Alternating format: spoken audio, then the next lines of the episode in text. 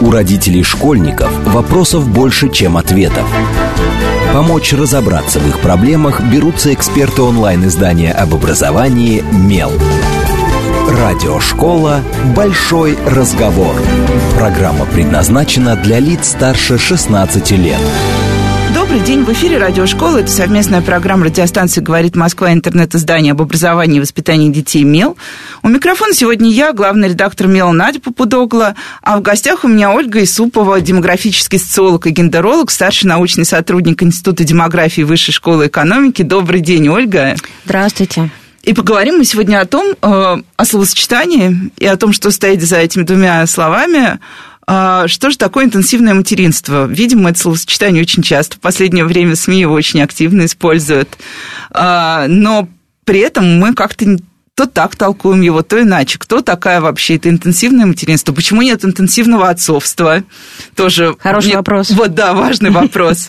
В общем, и на самом деле я вот очень люблю читать западные э, СМИ, и какие-то западные э, такие популярные исследования, касающиеся родительства.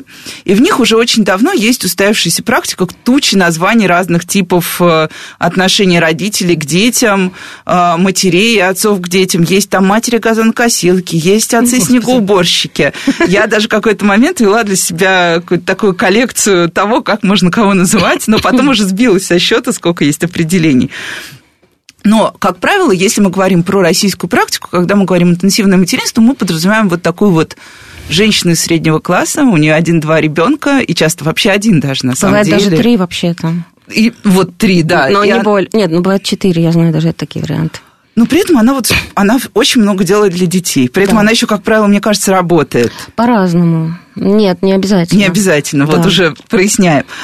И у нее есть все время ощущение, вот мне кажется, что это важный критерий, что она что-то не доделала, поэтому она с каждым разом делает больше и больше. Вот для, с точки зрения социолога это так? Или что еще есть в этих матерях? Угу. Что мы вкладываем? Ну, это все действительно так, но, наверное, с точки зрения науки, теорий различных, это все, конечно, сложнее, потому что ближе всего к этому понятию интенсивного материнства в современному стоят идеи Шерон Хейст, это 1996 год, а вот, она Э, написала книгу об этом, и оттуда пошел этот термин в современности. Вот. Она говорила о том, что мать э, с точки зрения вот этой концепции, мать должна всегда быть доступна ребенку, э, чутко прислушиваться к его потребностям, проводить с ним очень много времени и тратить очень много денег и вообще любых ресурсов на его потребности, потому что это ребенку нужно. Вот эта идея, что вот это ребенку нужно, она сейчас завладела умами настолько разных людей, что у меня иногда просто волосы на голове шевелятся. То есть, например, некоторые некоторые, например, феминистки, даже те, у кого еще нет детей, они это воспринимают со своей стороны, со стороны детей, которых, как им кажется, недолюбили в детстве. А может, их и правда недолюбили, но что такое долюбить, недолюбить, где тут мера, это вообще очень сложно. Вот. И э, с другой стороны, женщины как раз-таки, по-моему, не всегда работающие, может быть, и даже часто не работающие, которые вот выбирают детей вместо того, чтобы делать карьеру, как они считают. При этом обычно они очень образованные, ну, достаточно образованные, они, может быть, даже каких-то творческих профессий или какие-то еще, и они развивают детей. То есть в это еще включено вот это вот развитие детей обязательно, потому что ребенка надо развивать, он должен, он должен кем-то стать. То есть в этом вообще очень много аспектов. Человек может даже вообще ничего не понимать про потребности ребенка, но про развитие развитие ребенка и про то, чтобы он обязательно был успешен, он будет понимать, и он может даже наплевать на потребности ребенка ради его успешности. То есть вот это вот все такое огромное-огромное явление а, в разных своих флуктуациях, на разных, так сказать, своих границах. Это будут абсолютно какие-то разные люди, абсолютно разная семейная ситуация. А если посмотреть на историю глубже, то вообще-то я очень долго считала, что интенсивное материнство – это вообще Жан-Жак Руссо. Конец XVIII века. А потом а, э, его негативные стороны очень хорошо описал даже не сам Фрейд, а его последователи, фрейдисты.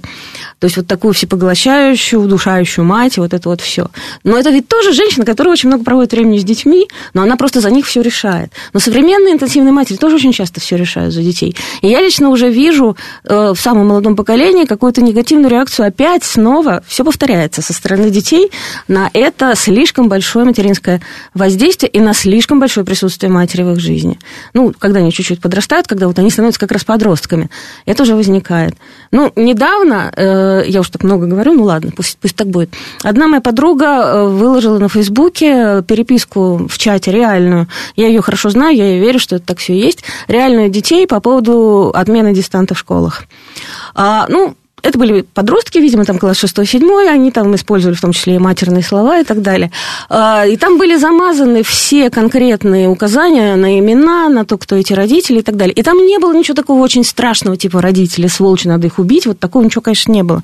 Там была такая легкая, обычная для подростков критика по отношению к родителям, что вот они типа хотят выпереть нас просто из дома, а вообще-то заболеваемость еще не падает. Ну, это было неделю назад, еще новые цифры не пришли.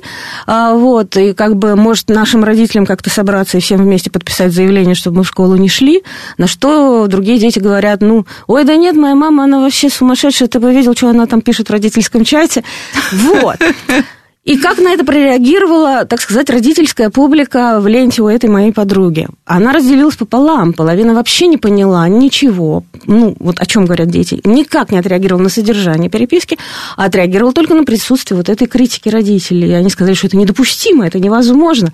Это вообще какой-то кошмар. И вот э, наверное, действительно очень обидно э, такую критику слышать от детей, когда ты, наверное, много очень в них вложил, как тебе кажется. Всю вот, жизнь на тебя положила. Да, да, да, да, да. Вот это вот тут обязательно будет, потому что это так и есть.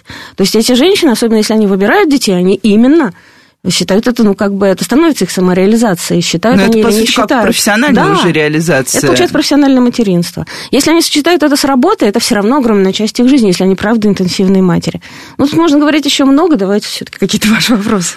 Ну, и тут такой тоже вопрос. Есть еще тоже такое устойчивое выражение, я его очень люблю, ты же мать, и его да. очень часто используют, и у него тоже появляются сейчас, мне кажется, такие, ну, какое-то время ты же мать, и даже если мы посмотрим, например, на то, как проявляется там ты же мать где-то в Инстаграме, как правило, это такая разухабистая девица с вином на пляже, которая оставила все гори, оно там ребенок с папой, с бабушкой, дедушкой, я тут отдыхаю. И, ну, это вот это вот чуть-чуть осуждающее со стороны, ну, ты же мать, как ты можешь, ребенка оставила, пошла и так далее. Но сейчас, мне кажется, вот эта ты же мать, она родилась, вот она переродилась как раз в определенную такую, это упрек э, к тем женщинам, которые недостаточно интенсивные ты же мать, почему ты торчишь на работе до 9 вечера? Ну, мне надо, я торчу, я все равно люблю ребенка, мы знаем, что э, принципиально не количество времени, а качество, все это, все эти мантры мы уже повторили, но все равно. И чем больше женщины пытаются балансировать между материнством и, раб, и профессиональной самореализацией, и вообще любой самореализацией, жизнью. да, жизнью, да. вот, и своей личностной самореализацией, потому что есть же что-то, что существует все равно для тебя, а не только для работы или для твоей семьи, тем больше упреков они получают. И я вот думаю, почему так получается? Мы в итоге то есть вроде бы у нас такое достаточно традиционно консервативное общество, но, но осуждаем мы в итоге и тех, и других. Да. Где? Вот прекрасно, хорошо. И главное, тем же женщинам, которые вот посвятили все ребенку, им другая часть общества, работающая, точно так же выговаривает, что да что же ты угу. все бросила, курица, пошла? Да. Курица, да, наседка, курица, там может придумать множество тоже приятных слов. Почему у нас вот возникает история про материнство как какое-то вечное осуждение? Да, это очень интересно, потому что вообще-то вот то, о чем вы говорите, это не только ты же мать, это еще я же мать. Да, это два я, разных да, понятия. Да, да, да. А, и вы как раз их немножко смешали. То есть я же мать, это, с одной стороны, женщина, которая гордится своим материнством, и вот что-то там в связи с этим делает, там, не знаю, кормит грудью, уделяет ребенку время, говорит э, на материнских всяких там форумах на этом самом мамском языке. Хотя тоже зачем его осуждать, ну, мало ли кому-то нравится так говорить. Вот. И осуждают ее тоже. Ее осуждают как раз за то, что она там в очереди хочет пройти без очереди. За то, что ее там ребенок на кого-то на улице наехал на самокате, а она как бы ничего с этим не сделала. Ну, очень Не много. выпорола Да, прилюдно. прямо прилюдно, да. Э, вот. И вот эти я же матери, они как раз очень сильно осуждаются. То есть вот когда говорят об осуждении к слишком таким женщинам, у которых материнство прямо вот в основе их идентичности, в основе их образа «я», э, тогда это говорят «я же мать». Ох уж эти «я же матери». Ты же мать, это когда наоборот, вот женщину призывают к порядку. Ну ты что вообще тут сидишь на пляже или что ты тут вообще на работе сидишь? Да тут все равно на пляже или на работе. Вообще, у тебя там ребенок дома, он будет похож на няню. Вообще, ну, видели, помните эту да, рекламу? Это прекрасно Она была был на улице, мне да. кажется, всем работающим женщинам Весь доставлял няню, да. приятные минуты. Особенно если учесть, что большая часть работающих женщин, собственно, не имеет возможности не работать. И вот эти упреки им слышать, это просто рваться на части, потому что они все равно не могут сидеть с ребенком дома, даже если бы очень хотели. Ну, а если даже они не хотят с ним сидеть дома, это же не обязательно означает, что они плохие матери. Что вообще такое плохая мать? Нет, ну, тут же это вот идет шейминг, как сейчас говорят, стигматизация. Получается, материнство это такая штука, которая делает женщину очень уязвимой. И как бы она не вела себя, чтобы она не выбрала, какой бы стиль поведения, какой бы образ жизни она не выбрала, она все равно будет виновата. Вот этот вот замечательный же есть текст, когда у меня будет сын, я сделаю все наоборот. Ну, я не помню, кто его автор, я нашла недавно. Ну, там женщина придумывает вот три сценария, что либо она там вложится в то, чтобы он там развивался, и вообще он станет очень успешен, либо она вообще не будет обращать на него внимания и не будет думать о его будущем успехе, а у него будет счастливое детство. Либо она просто не будет ему ничего говорить. Во всех трех случаях сын 30 лет приходит к ней и говорит, мама, ну ты же вообще, ты во, во всем виновата. Я, я, я из-за тебя пять лет хожу к терапевту, потому что как бы она не решила его судьбу, или, или если она отказалась принимать решение, все равно обвинят во всем ее. Вот, обвинят ту, которая работает на то, чтобы у него там были деньги, обвинят ту, которая говорит, это не самое главное в моей жизни, это одна из сторон жизни, как же так? Обвинят ту, которая скажет, вот я мать, и все, и все, отойдите все в разные стороны, я иду со своим ребенком. А обвинят тихую, потому что она там недостаточно развита сама. Обвинят несчастную, потому что только счастливая мать может сделать ребенка счастливым. А как она может быть счастливой, если у нее не остается ничего своего? То есть вот а, я очень хорошо понимаю Child Free из-за того, что они вот на все это смотрят, и они в ужасе. Child Free это у нас в основном девушки. Потому что как бы, э, что бы ты ни сделала, получается, ты будешь виновата. Так зачем тогда вообще вот это материнство? А если ты, конечно, ну, конечно, если у тебя нет жизни материнства, тоже виновата, но зато ты хотя бы так сильно не мучаешься. Вот, то есть вот да. Ну, а, я вот, я помню, что а, где-то примерно год назад а, здесь были ваши коллеги из Высшей школы экономики, как раз мы говорили о том, что одна из таких, ну, серьезных проблем материнства, что ты не понимаешь, где у тебя какая-то планка оценки эффективности. Ну, то есть на работе я знаю, что я должна сделать каждый день, чтобы быть нормальным медиа-менеджером. Ну, допустим, условно. да представляю. Ну, по крайней мере, у меня есть такая какая-то вот какая-то рамка, она присутствует. Да. В материнстве, кажется, я должна формировать рамку сама, рамку постоянно там то справа, то слева, снизу, сверху все двигают немножко. Вот если есть ли какой-то, да, вот этот критерий, э, по которому мы все-таки можем себя чуть-чуть... Э, или все-таки общество нам все время предлагает свои вот эти критерии, и в итоге мы их принимаем, уже угу. никак критически не осмысляем, просто пытаемся прогнуться то здесь, то там. Угу. В общем... Ну, как бы тут есть наши интересы, есть как бы то, что от нас добивается общество, и тут происходит вот какая-то вот такая борьба внутренняя, внутри самой себя с этим всем. Потому что я забыла э, упомянуть еще один критерий у Шерон Хейс по поводу интенсивного материнства был про то, что ты прислушиваешься к советам экспертов. И сейчас очень много психологов, очень хорошо отношусь к психологам, но среди них есть очень разные люди. И они немножечко паразитируют вот эту вот часть психологов на страхах и тревожности, которые у матерей есть. И они э, собираются на какие-то свои заседания и думают, и прям вот брейнсторминги устраивают, что же еще мы можем мамам предложить, чтобы... И, собственно, это как на рынке, на любом. И вы не только отвечаете потребностям людей, но вы и создаете у них эти потребности, предлагая им, так сказать, новый продукт.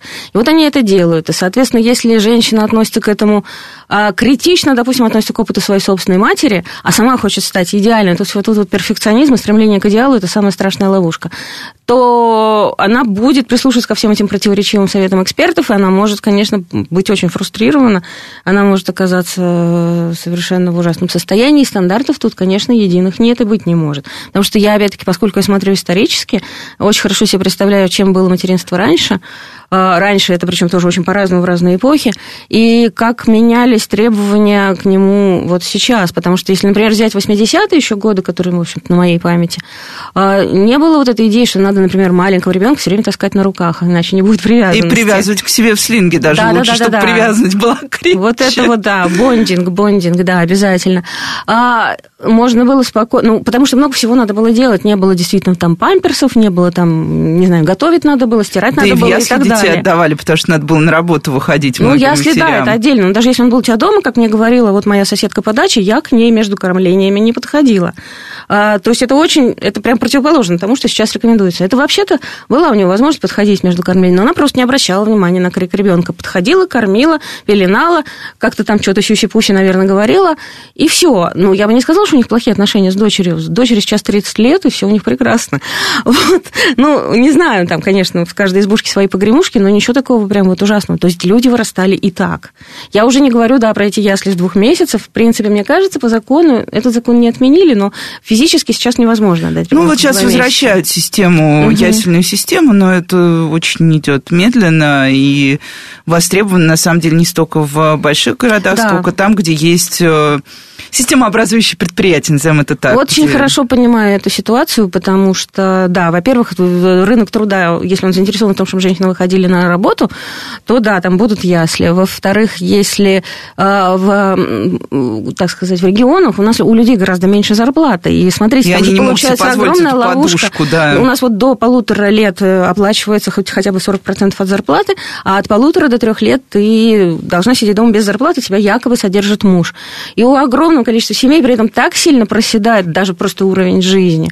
Там, не знаю, голодают они или нет, но лишний раз там купить себе, извиняюсь, новые трусы или колготки они не могут. Мне об этом говорили очень многие. И, но они в то же время в ловушке, что они не могут никуда сдать ребенка, именно потому что они бедные, они не могут нанять няню, если у них нет бабушки или бабушка живет далеко, то они так и сидят до трех лет. И вот сидят вот и мучаются, и потом мы удивляемся, что у нас такая рождаемость не увеличивающаяся. Это же на самом деле вот очень такой неприятный период, после которого ты думаешь, даже если тебе все понравилось, если у тебя не было материнской депрессии, если тебе нравится сидеть дома, но ты понимаешь, что это же просто бедность, что это будет просто ужас какой-то. И поэтому следующего ребенка, вот так вот, помучившись три года, уже далеко не каждая женщина захочет рожать. Поэтому, конечно... А, а с другой стороны, ясли, там же они, когда их запретили, ну, не тоже запретили, а ликвидировали. Ну, да, систему упразднили, да. да если... Сейчас ведь как все устроено, даже и в маленьких городах. Ну, может быть, там, где система образующих предприятий, где уже берут маленьких, они что-то с этим сделали, но вообще в среднем требование такое. Вот ребенок уже ходит на горшок, и ребенок уже сам ест. Никто не будет заниматься там обучением его, вот это все делать, как было в советское время. Плохо, хорошо, но, по крайней мере, это делали не своими, не материнскими руками, это делали другие люди. А, в принципе, в Европе же это тоже много где делегируется. С 6 месяцев ясли да, да. в большинстве европейских стран, стран Евросоюза есть. Можешь, хочешь, но, по крайней мере, есть возможность.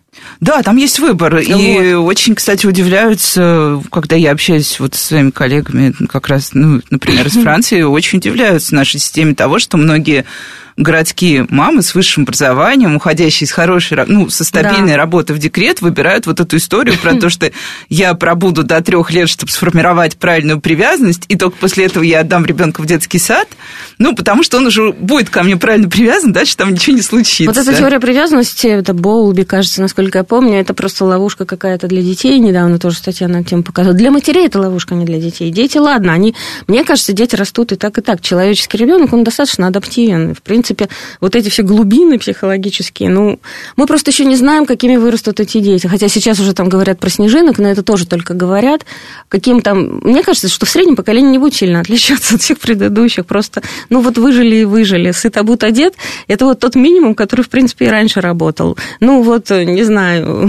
Нет, конечно, там... Но, но можно очень много работать и все равно общаться с ребенком, и вырастет у тебя замечательный ребенок. Какие-то вот моменты времени, да, вот есть это понятие качественного общения с ребенком ребенком. Вот. Да, он будет чем-то похож на няню. Он там, как наш Анатолий Григорьевич Вишневский, заговорит на украинском языке, хотя мама не имела никакого отношения к Украине. А, ну, просто они жили в Харькове, и она работала на трех работах, папы не было, и, соответственно, он говорил на языке няни. Но то, каким он вырос, это гораздо больше похоже на его маму, чем на няню. Ничего вообще в этом нет страшного, абсолютно.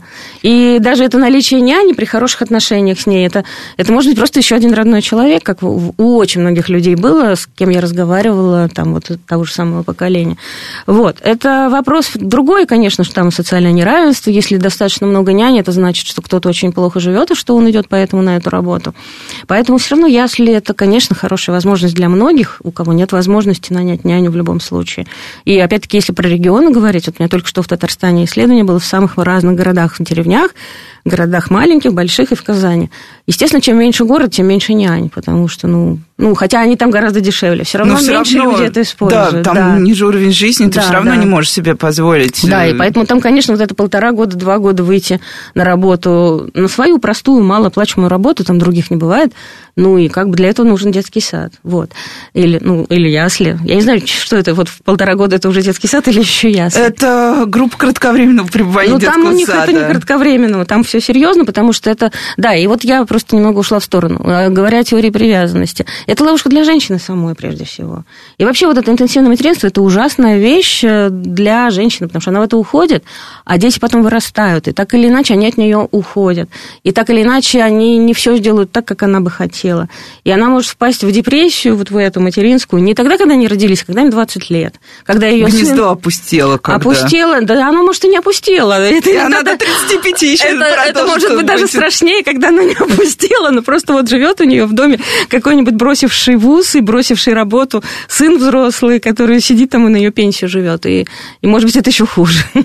Ну, кто его знает, каждый по-разному реагирует. Но в любом случае, она от него явно хотела чего-то другого, а вот э, ее, так сказать, э, представление об успехе он не принял и вообще никакого не сформировал, своего тоже.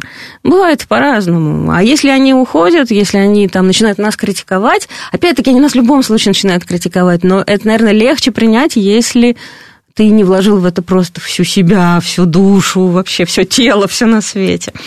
А это, по-моему, тоже закон, закон жизни, что вот они должны же от нас оторваться. Да, конечно. Иначе, мне кажется, будет значительно хуже всем нам, если да, как я мы писала. будем держать да, постоянно друг друга возле... За горло просто да, да, за горло, да. да. Ну, вот и получается, что еще тут есть такой двойной критерий успеха, да? То да. есть женщина измеряет себя через успешность в этом самом своем материнстве, и плюс ко всему условно программирует ребенка на определенную да. успешность, да, которой да, да. она его тащит вот на этом, на веревочке. Да. Вот. А, но вот что меня удивляет, Э, поскольку мы вспомнили 80-е, по большому счету, 80-е же были такие же вот эти... Я помню, что а, мне рассказывала мама, что когда я родилась, все купили Спока, это как раз был момент, когда Спок, Спок пришел. же совсем другое. Его нет. сейчас так критикуют. Да, нет, ну он ну, тогда... Да. Вот это про экспертов. Да, да, И да. вот интенсивные матери того времени да. купили Спока, прочитали Спока, но при этом они сдали нас в детский сад, угу. они благополучно уходили на работу. Например, меня из детского сада забирал воспитатель детского сада, потому что моя мама очень много работала и приходила за мной не раньше девяти. Угу. И это было совершенно нормально. Почему тогда не было вот этой осуждающей позиции? Откуда она взялась? Это, я не знаю, вот рост... С чем это связано? Рост дохода, изменение то, что городские О. жители стали более такими вот плюшевыми. Это что-то гендерное на самом деле. Это можно об этом долго говорить. Во-первых, мне сразу хочется сначала отстроиться про Спока, потому что Спок, вот я родилась в конце 60-х, и уже у моих родителей была там чешская книжка так называемая, и был Спок. У родителей моего мужа, который тоже примерно тогда родился. Но Спок же он что писал? Если ребенок плачет, не надо к нему подходить 40 минут. А я когда-то, ну, когда я очень замучился своей второй дочерью, я попробовала к ней не подходить 40 минут, но я 40 минут не выдержала выдержала, потому что она наплакала просто лужицу на полу. И она не собиралась успокаиваться. И, в общем-то, вот я не знаю, кем надо быть, чтобы вот это поплачет перестанет вот так вот 40 минут выдержать. Но это можно, конечно, если ты вот просто говоришь себе, я не буду подходить между кормлениями, и вот так вот жестко себя настраиваешь. Но, в принципе, ну, это да, это из серии вот что советовали эксперты, и что я не смогла принять. Но на самом деле кто-то это принимает совершенно спокойно. То же самое вот это брестфидинг, грудное скармливание по требованию, и когда у тебя не хватает молока. И вот эта вот идеология, что ты вот прикладывай к груди, прикладывай. И э, молоко появится. Но дети при этом тоже очень страшно кричат, и их ужасно жалко. Вот, то есть это я говорю о том, что я испытывала. Я не слушала в этом экспертов. Я в конечном итоге сама принимала решение. Но так не каждый может. И я видела, что происходит, когда женщина совершенно спокойно на это реагирует. Для меня это, честно говоря, был ужас. А... Ну и сейчас мы прервемся на короткие новости и продолжим говорить об интенсивном материнстве. Угу. К отцовству, наверное, тоже сейчас перейдем. Наверное. С вами Радиошкола, не отключайтесь. У родителей школьников вопросов больше, чем ответов. Помочь разобраться в их проблемах берутся эксперты онлайн-издания об образовании «Мел». Радиошкола «Большой разговор». День, в эфире снова радиошкола. Это совместный проект радиостанции «Говорит Москва», интернет-издание об образовании и воспитании детей «МЕЛ». У микрофона сегодня я, Надя Попудогла, главный редактор «МЕЛа». В гостях у меня Ольга Исупова. Добрый день еще раз, Ольга. Добрый день. Демографический социолог и гендеролог, старший научный сотрудник Института демографии Высшей школы экономики. Обсуждаем мы сегодня, что такое интенсивное материнство. А, выяснили уже, откуда пошло. Выяснили, мне кажется, более-менее, чем сопровождается. Ну, сейчас немножечко еще закончим. Да, характерные всякие особенности. Вот про экспертов мне очень а, понравилось, потому что, на самом деле, у нас а, в мире есть рубрика «Вопрос-ответ». Угу. А, и когда а, нам присылают вопросы, там обязательно фигурирует слово «передайте, пожалуйста, этот вопрос эксперту». Ну, ладно. Вот. То есть есть уже такая аура какого-то вот этого абстрактного эксперта, хотя действительно на рынке экспертов очень много, они все... Самых разных людей. Да, супер разные. Назовем это так. И... Так вот, да. да. Продолжая про грудное скармливание, про вот это вот все, э, получается, что вот ребенок кричит, ты к нему не подходишь, ребенку не хватает молока, ты ему все равно не даешь смесь то как бы а бондинг тогда как же? Вот как тогда с этой теорией привязанности? То есть, если ты на все это не обращаешь внимания, ты должна стать жесткой очень внутри себя. Ты должна себе сказать, я рациональная тетя, я считаю, что ребенку так лучше, я буду делать как ему лучше с точки зрения экспертов и с точки зрения вот как я все поняла. Эмоциональную сторону ты при этом отрубаешь. То есть ты фактически эмоционально выгораешь или, или, или просто, я не знаю, как еще это назвать.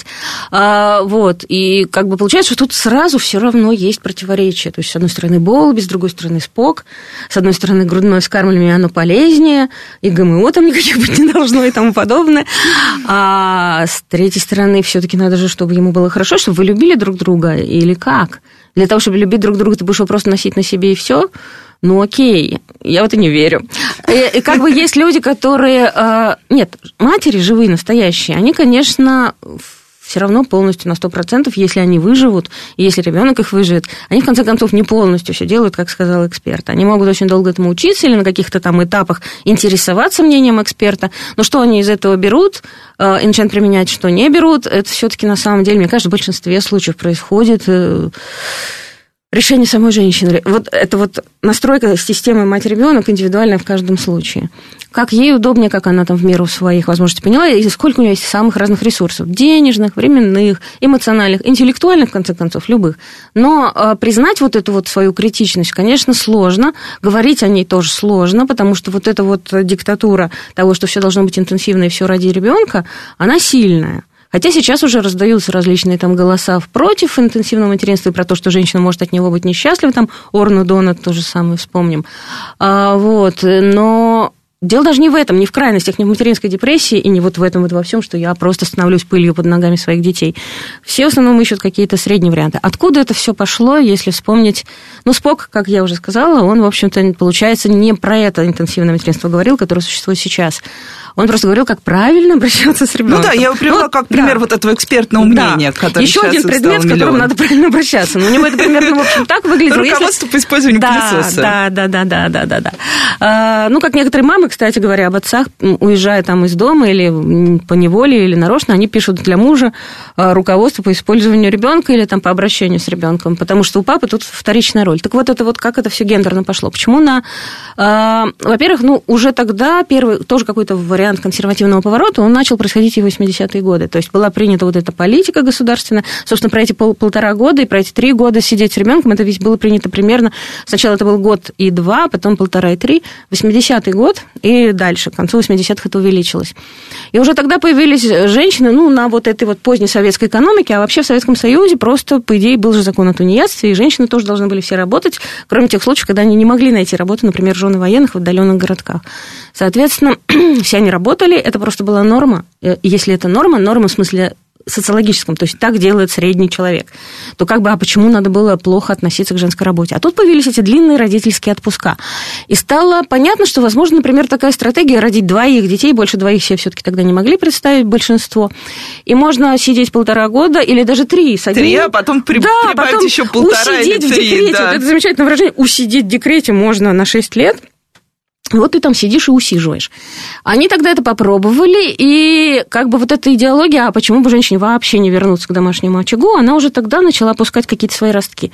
В 90-е годы к этому добавилось так называемое рыночное развитие, а в 2000-е годы к этому добавилась вообще вот эта вот погоня за очень богатыми мужчинами, назовем это так, ну, чтобы не... Чтобы, постараться... чтобы не работать. Ну, чтобы, что папа, чтобы вот этой вот политической корректности. Чтобы все было хорошо да. в жизни. Да, но это же нехорошо. То есть, ну, сейчас часто уже идет обратная реакция. То есть дочки вот этих женщин, которые там даже из-за миллионеров там, ну, не то, что замуж вышли, некоторые даже и замуж не стремились выйти, как мы там в глянце, антиглянце читаем, а просто побыть его любовницей и потом получить содержание на всю жизнь. А, или действительно найти какого-то богатого мужчину и, да, не работать. Но на, для большинства женщин это означало сидеть там и заниматься домашним хозяйством, и они были к этому готовы, лишь бы не работать, там рано не вставать или что-то там еще. И они были ради этого, может быть, не изначально они были ради этого готовы на многое, но в конечном итоге как бы логика их жизни приводила приводило к тому, что они были заинтересованы в том, чтобы показать, а я вообще-то тут упахиваюсь. И вот я вот сделаю с ребенком вот это, вот это, еще вот это. То есть из того, там, я не знаю, борщ и уборка советского времени, что жена там дает мужу, это переросло в, ну, правильно. в безумную У красоту. меня есть борщ, уборка, красота, детский спорт, детский... Вот-вот-вот. То есть я это назвала там, это кроме борща и уборки, который, в принципе, можно сейчас перепоручить, если у тебя богатый муж. Но это тогда ты должна быть безумно красивой, ты должна безумно умного ребенка расти. То есть вот ты должна другой продукт давать. Вот это все, и это все разнообразие, оно как бы как тренд-сеттеры, поскольку так живут, вот, ну, жили в первую декаду 2000-х годов, это стало влиять на всех, в том числе и на несчастных работающих мам, которые вообще совсем чего-то другого хотели от жизни, и просто тоже хотели детей. Получалось, что они, ну, я сама в какой-то момент была в этой ситуации, я оказалась там в частной школе с младшей дочерью, где было вот этого всего очень много, и я поняла вдруг внезапно, что 95% моего времени, оно погружено тем, что происходит в этой школе. А я вообще-то еще работаю, вообще я, я не знаю, я не на это училась, я не этого хотела в жизни. Я готова быть матерью, я готова ребенку уделять необходимое внимание, но я не готова, чтобы это поглотил меня полностью. А они, наверное, некоторые из них были на это готовы, другие просто, наверное, тоже, опять-таки, у меня была какая-то тревожность, что вот они должны мужу доказать, что они очень-очень ценные и очень-очень полезные, и они делают даже больше, чем он. И вот, наверное, хотя у нас нас неработающих женщин очень мало, там, по-моему, чуть ли не 5%, но какая-то вот это, особенно, да, в том числе и матерей, да. А, нет, у нас, конечно, неработающих сейчас больше, но вот именно, чтобы неработающие матери были, их мало, да. Я вот цифры лучше не буду говорить, чтобы не врать. Это меняется, потому что сейчас еще безработица есть, все на свете у нас есть. Вот, э, но вот они как бы вот этот вот глянец свой и, и вот этот инстаграмный образ, как вот сейчас вот, вот последнее я время. Как раз да. спросить, они, соцсети они пушат стали, же все конечно. эти концепции. А, вот, то есть началось это все, когда еще соцсети только-только зарождались, но тогда это были вот эти все глянцевые образы. Вот я такая вся крутая, красивая, у меня еще и дети. Вот они вот у меня, ой, вот такие, вот то и это все делают, мы в детей много вкладываем, и тут ведь при этом надо было еще и денег много вкладывать. То есть это какой-то недосягаемый образ, недосягаемый такой предел перфекционизма для обычных обычной женщины, даже работающей, то есть именно среднего класса, то есть она, по идее, не бедная, то есть она, по идее, тоже может на что-то вот из этого потратить деньги, но если подумать, сколько там надо тратить времени и денег, это почти не для кого, это вообще ни для кого нереально, потому что все эти инстаграмные образы, они не соответствуют действительности, ни один из них, потому что, ну, вот мама, которая э, постит фотографии, там, вот мы завтракаем, вот мы такие милые, вот у нас все хорошо, вот я пошла поработала прям тут же удаленно, вот я еще что-то сделала, ну, на самом деле, не такая их жизнь, как они показывают, даже их жизнь не такая, не говоря уже о жизни всех остальных. И они говорят, ну, вот, типа, я могу, а почему ты не можешь? Да. Да, да, то есть каждая должна должна. Каждая должна после родов тут же иметь худенькую фигуру, потому что вот я тут на, на чем-то, на каком-то тренажере. Вот. О, это мои любимые заголовки глянца. Был такой типовой заголовок, он поддерживался нашим глянцем лет 15, в котором говорилось, такая-то, такая-то похудела за три дня после родов. И ну, сейчас прям... Космополитен у меня просто почему-то в Фейсбуке, то ли я там на него подписалась, потому что там были какие-то интересные статьи. А, вот. Ну и там основной контент идет именно про это. Она показала свою идеальную да, фигуру после фигуру. рода. Через 3, 4, 5. А вот она сделала еще... И там же еще идет это навязывание пластических операций, на что просто страшно смотреть. Я не знаю, то есть я не хочу тоже, опять-таки, шеймить никого, но... А, я однажды летела в самолете из Москвы в Владивосток или обратно, не помню, в прошлом году. И там была именно мама И именно было видно по ее лицу, что там, в общем, очень много всего залито и в губы, и во все остальное. И при этом это была очень интенсивная мама. То есть там же лететь 10 часов, она просто стремилась так э, что-то сделать со своим ребенком, чтобы он вообще никому не мешал. Ну, потому что все же ужасно злятся, когда самолет, как ей Эти кажется. мерзкие дети да, да, да, начинают да, да. кричать. То есть она одновременно вот со- соответствовать этим стандартам красоты пытается, и она одновременно, значит, вот такая мать идеальная. И это было, честно говоря, прям удивительно, это мягко говоря, смотреть на то, как она все эти 10 часов не, не присела, не поспала, и при этом вот на нее еще эти губы, щеки, вот это вот все. Мне ее было очень жалко. Но ей самой себя жалко не было. То есть она считала, что она делает все правильно, она гордилась. Вот это было видно по ее И все оценили, главное, вокруг, наверное. Нет, всем было все равно на Да? самом деле. Вот это, вот это... Просто дело же в том, что когда люди child free, то они, в принципе, не хотят присутствия детей. Ну да, да, Даже да. если ребенок ведет себя идеально. А если люди не очень child free, то вообще-то они бы потерпели, если бы он немножко покричал. Ну, либо они там сделали бы одно замечание, закрыли И, забыли, вот да. вот, То есть, да. на самом деле, вы ни для кого не центральный. Слишком много думать о том, как вы себя ведете с точки зрения общества, это самая большая ошибка здесь. Ну, просто получается, что это такой еще элемент какого-то договора внутри семейной пары, правильно? Ну, да, как людям кажется. То есть, может быть, муж и жена, этом- я не знаю, не была у них там внутри, но да, наверное, со стороны мужчин есть какие-то такие требования. Ну, они же могут быть совершенно дикими. Например, мужчина может считать, что женщина мясо есть не должна, иначе она ненормальная женщина. Но а может быть, женщине самой просто кажется, что от нее вот что-то такого ждут, и она старается угадывать, что мужчина от нее хочет. То есть тут договор такой, но это не Колесо контракт. желаний. Не контракт, где вот все прописано, и вы подписались. Это вот всякие угадывания. Вот очень интересно, а, хорошо, что вы упомянули Инстаграм, потому что я совсем недавно как раз, а, когда там в связи с определенными событиями смотрела много роликов в ТикТоке, и смотрела, ну, у меня в ТикТоке обычно выборка про веселых собачек, но тут мне пришлось посмотреть ро- ролики про семьи, про российские.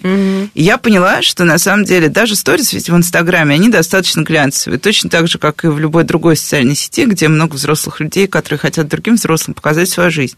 И тут я вдруг обнаружила, что а, российские семьи снимают ролики о своей жизни. И при этом они выглядят с точки зрения Инстаграма ужасно, потому что они не соответствуют ни одному Стандарту. э, стандарту. Видно их квартиры, где явно не висит фон, купленный на, как, в каком-то интернет-магазине, изображающий Прованс, для того, чтобы красиво сфотографировать чашку. Нет, у них там серват бабушкин и все вот это.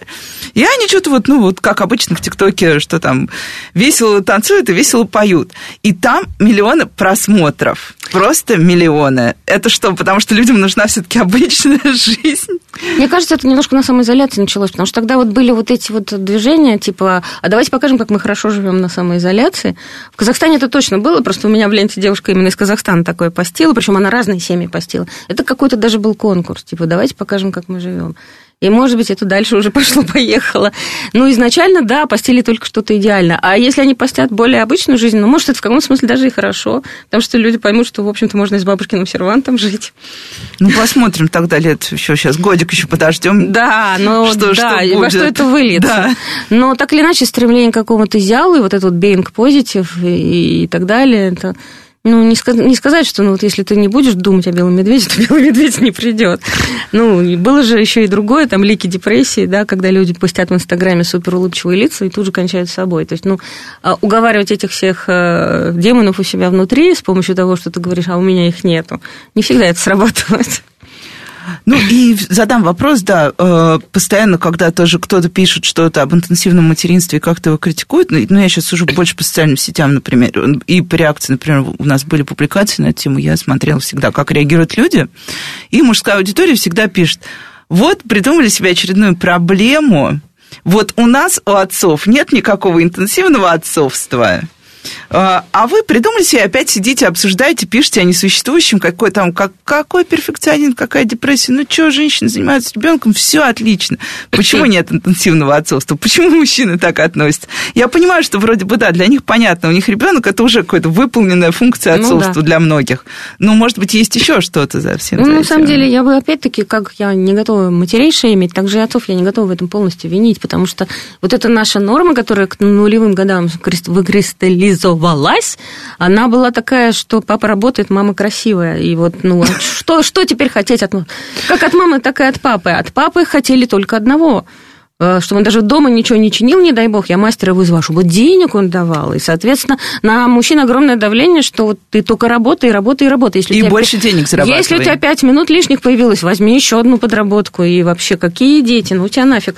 Ты вообще домой не приходи, чтобы я лишний раз с тобой не согласовывала, что сегодня приготовить. Ты приди, съешь то, что я дам. Ты приди, вот э, умытого ребенка причесанного я тебе на пять минут приведу, он скажет «Здравствуй, папа», и все. Вот этим твое отцовство заканчивается.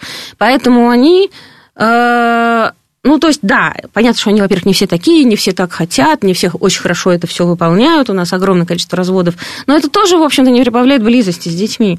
То есть, если у каких-то мужчин есть э, потребность в том, чтобы быть близко со своими детьми, она фрустрирована так или иначе. Или у них там, или они сами виноваты, как-то девочка сама виновата, или их к детям близко не подпускают. У нас, в общем, хотя вот вроде в 80-е, там вот эта идея нового отцовства на Западе она стала возникать, и у нас тоже, Да, к нам она тоже докатилась, она была, ну, как да. обычно, спустя Но времени. это было, нет, она была 80-е, вот я тогда видела, ну, мои сверстники начали рожать своих детей, вот это было серия, я не буду купать ребенка, пока папа не придет ага. с работы, чтобы мы вместе его купали. То есть тогда вот как раз они гуляли все с колясками, они там то, они все.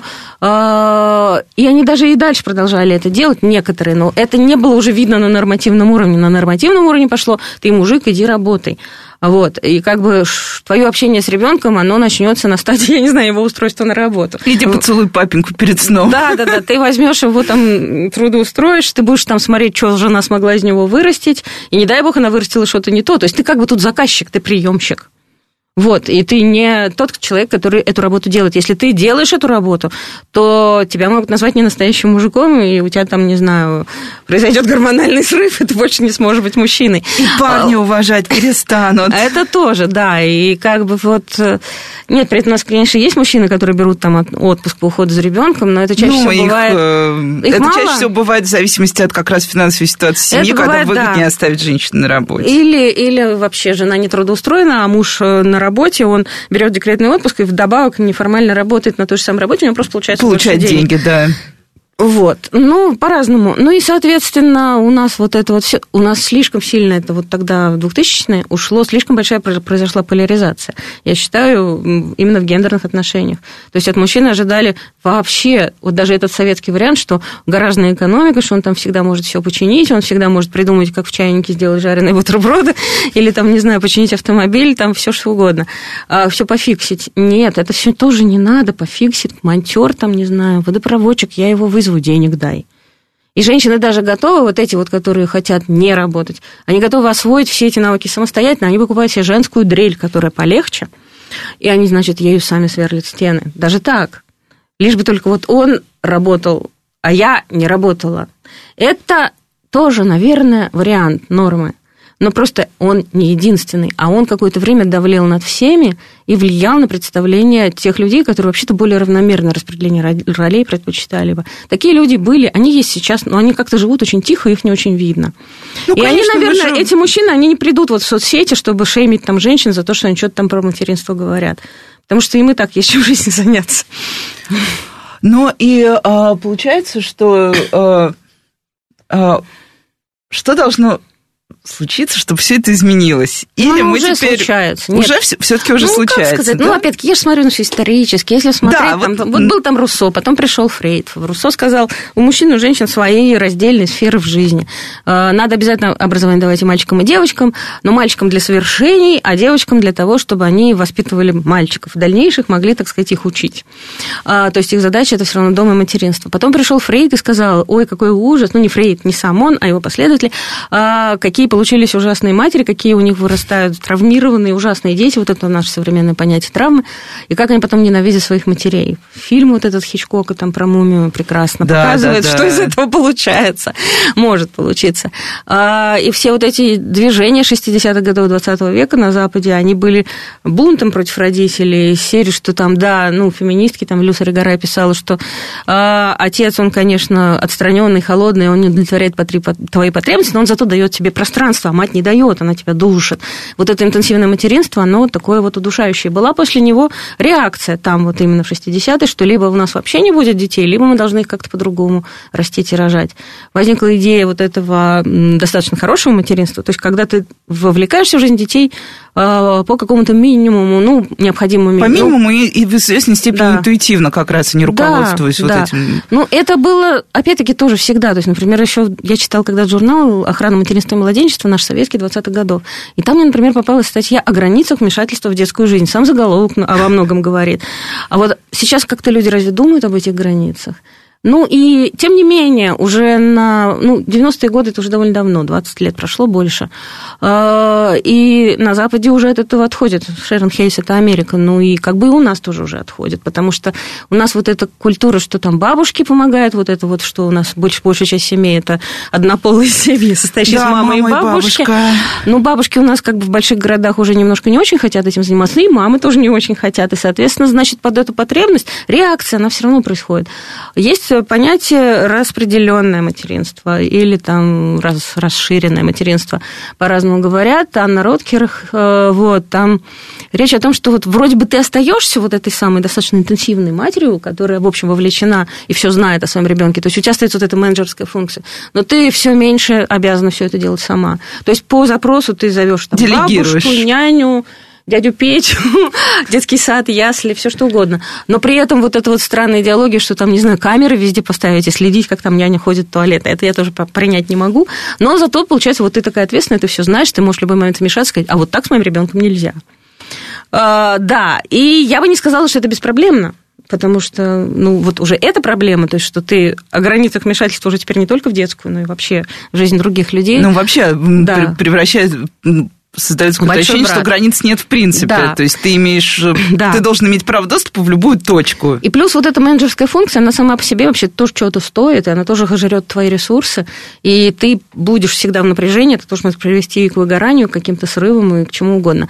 То есть мне кажется, что в жизни средних матерей и детей этого тоже уже нет. То есть никому не надо там 24 часа в сутки бдить над тем, что в это время делает твой ребенок. Ну, да, при этом ну, какая-то тревожность, которую эксплуатировать продолжают различные эксперты, у части матерей, конечно, есть, у молодых начинающих. Опять-таки, сейчас же материнство осознанное, сейчас же спонтанно э, все да, менее, да, да, мы... все реже происходит оно. И поэтому же люди к этому подходят, это проект, это просто один из главнейших проектов их жизни. Кстати, да, да. это даже очень и интересно. Они Я очень один раз видела определение идеально, стартап. Да, это да, мой самый да. лучший стартап да. в жизни. Да, и они, да, и поэтому образованные, они обращаются к куче экспертов, и потом они должны свое там выработать мнение. Но мне кажется, что даже они это делают как-то вот какой-то период после рождения ребенка, потом как-то все-таки упрощается все это. Ну, не знаю. Мне хочется верить в хорошее. Потому что если они так и будут все делать по экспертизе, и так и будет, то мне очень жалко и их, и этого ребенка. Потому что он вырастет, не знаю. Ну, например, есть такое, такое понятие, что скрипку человеку надо давать в три года.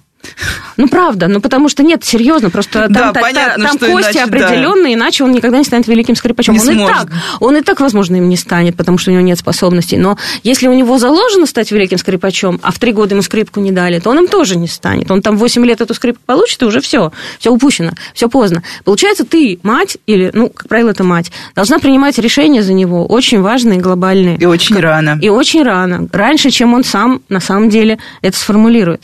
И в результате, если ты не угадала, то у, него найдется, что тебе сказать. А если ты ничего не сделал, то у него тоже найдется, что тебе сказать. И в любом случае конфликты неизбежны. Может быть, как бы спокойнее надо на все это смотреть, надо не ожидать, что это будет обязательно безумное счастье. Это просто одна из сторон жизни, и от нее не надо требовать слишком многого, и не забывать о том, что когда ребенок уйдет, у тебя должно остаться что-то свое, чтобы ты могла жить дальше. Спасибо большое. Мне нечего добавить. Это прекрасный финал. С вами была Радиошкола. До встречи на следующей неделе.